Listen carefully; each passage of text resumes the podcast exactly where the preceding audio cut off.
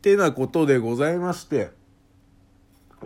山本健吾でございます。えー、もう先ほどの続きっていう形になるんでね、あの、こっから聞いても楽しめないことはないけど、楽しめることもないんじゃないかなっていう あの感じなんですけど。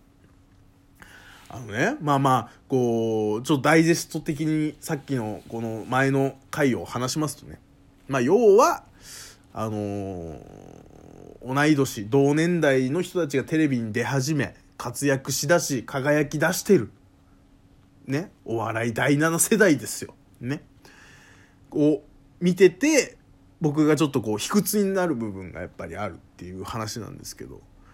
なんかね、こう、うん、さっきも言ったけど、なんかこう、これ以上俺何をやれるんだろうって思うんだよね。なんか、ネタやれよとか動画でとか、うーん、まあ、こう、YouTube でラジオやってた時もあるし、うーん、なんかこう、バラエティ番組やってた時もあるし、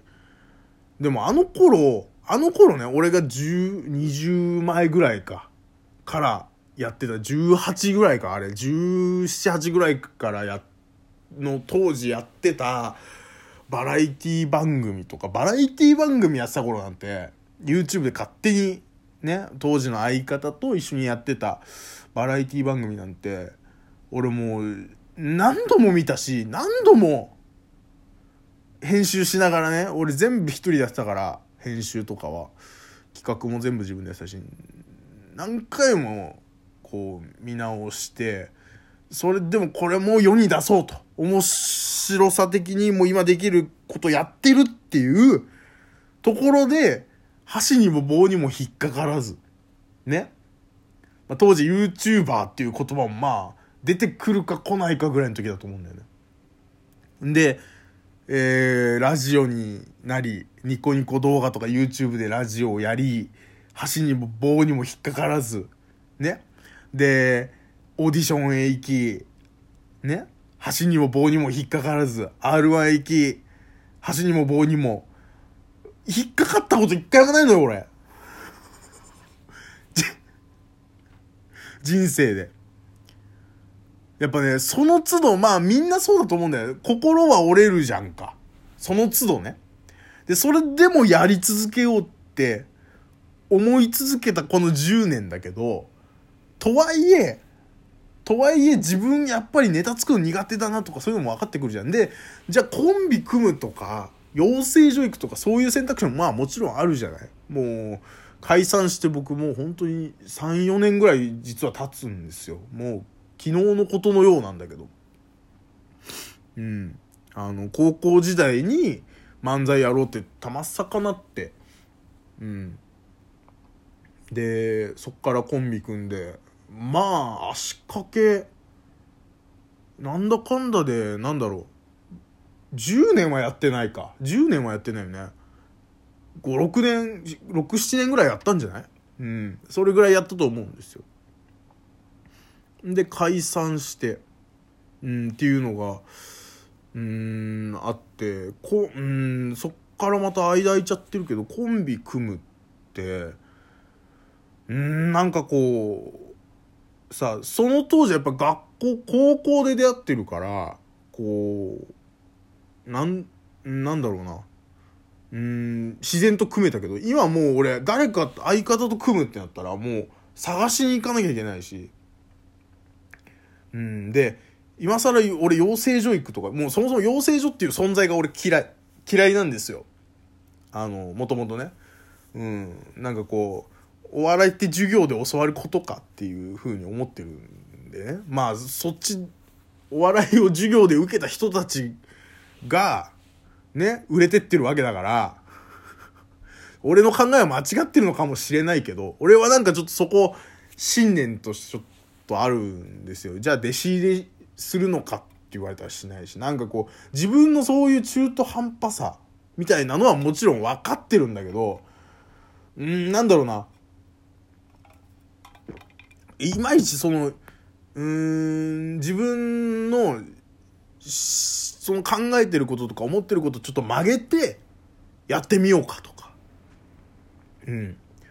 ね、コンビ、相方誰か探すってなった時、もう恥を忍んでネットで探すなりなんなり、ちょっと、えー、やってみようか、とか、えー、養成所頑張って行ってみようかって、なんかこう、ならないんだよね。ならないし、なれないし。うん。なんかね、うーん、そこはでも年齢なのか年齢じゃないのかとかもいろいろ考えたりするんだよね。年齢だとしたらそれほど寂しいことはないじゃない？もう20、まあ俺はまだでも26だけど、26になったからこそ、こうどん、どんどん年々、あのー、腰を上げるのは重くなっていくのかなとか、うん、それとも、そもそもの性格なのかなで言えば、俺は性格だと思ってるし思いたい部分もやっぱりあるわけ。ね。それ、とはいえ、このままで俺は別にもう売れていくなんてことないじゃないラジオトークだって俺、ラジオトークで、申し訳ないけど、ラジオトークで、こう、売れていけるのかなって思った瞬間は俺一回もないけど、一回もないんだ。やってて思うことはないんだけど、俺常々、さっき言った例えば、バラエティ番組始めます。ラジオ、ネットで始めます。ね、オーディション受けます。R1 出ますってなった時に、その、このやってる最中より一歩手前、1秒でも手前、これからやるぞっていう瞬間の時、必ずこうラジオトーク始める時も必ず俺こっから売れてくんじゃねえかって思ってやってるから、思ってやってんだよ。うん。でも今、ラジオトークを、まあ今っていうかその、結局その始めてからは、こっから売れてくって無理だろうなって、は思ってる。それは分かってるし、うーんとなんだろうな、ラジオトークとべったりになっ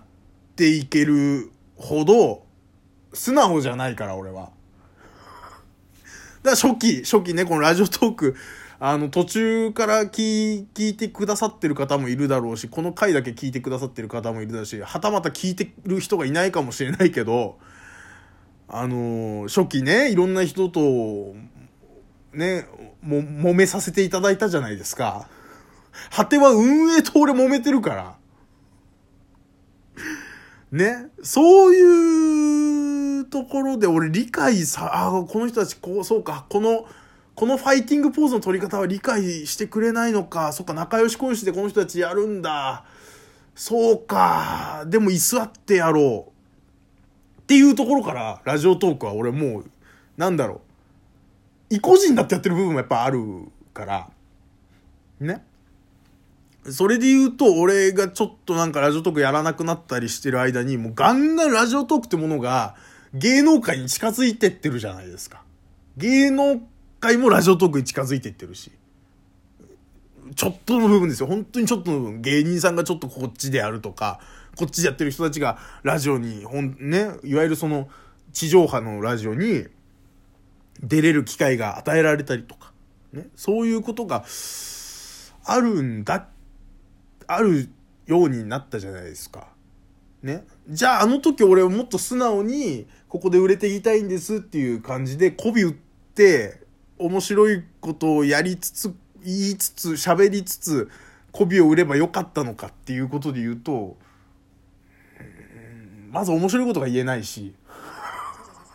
じゃあやめちまえって話なんだけど。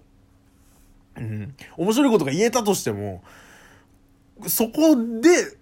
やっぱこう、俺なのよ。俺は、媚び売らないし、悪態つくし、それが俺じゃんか。もう正直、すべてのことバカにしてるから。そういう俺、えー、を受け入れられる、う状態で、うーんと、もっと言うと、受け入れてくれるんであれば、乗っかっていけるけど、っていうじはするかなうんいまいちやっぱこう、うん、プライドっていう感じでも俺ないんだよねプライドなんかもうとっくにないからプライドだったら俺彼女にあのー、国民保険のね、税金を払わせたりとかして俺しないから。プライドなんかも当の昔に捨ててきてるから。中学生ぐらいで捨ててきてるから、俺は。うん。プライドとかじゃないんだけど、なんだろうな、自分の性格を曲げられるかどうかっていうとこなんだよね。うん、それは彼女と一緒に暮らしてても思うね。それはもうこの芸人とかだけじゃなくて。うーん、うん、頑固っていうことなのか、大人になってないということなのか、尖ってるということなのか、仕事とか、それこそバイトとかしても俺もうそれで困ることいっぱいあるけどね。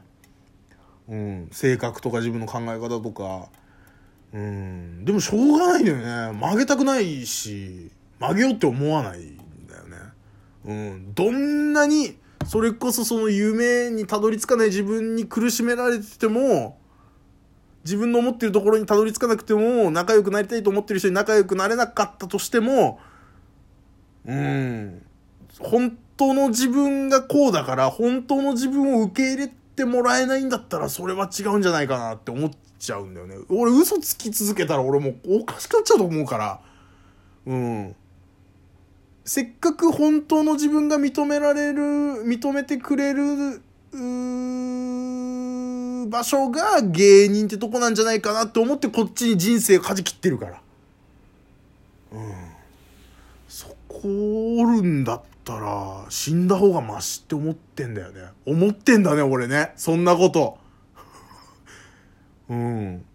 今もう喋っててびっくりするわ。死んだ方がマシなんだね。自分おるぐらいなら。あちょっとこれを胸に俺2020年生きていこうかな。本当に。生きるとこまで、いけるとこまで行ってみようかな。自分を変えずに。また来年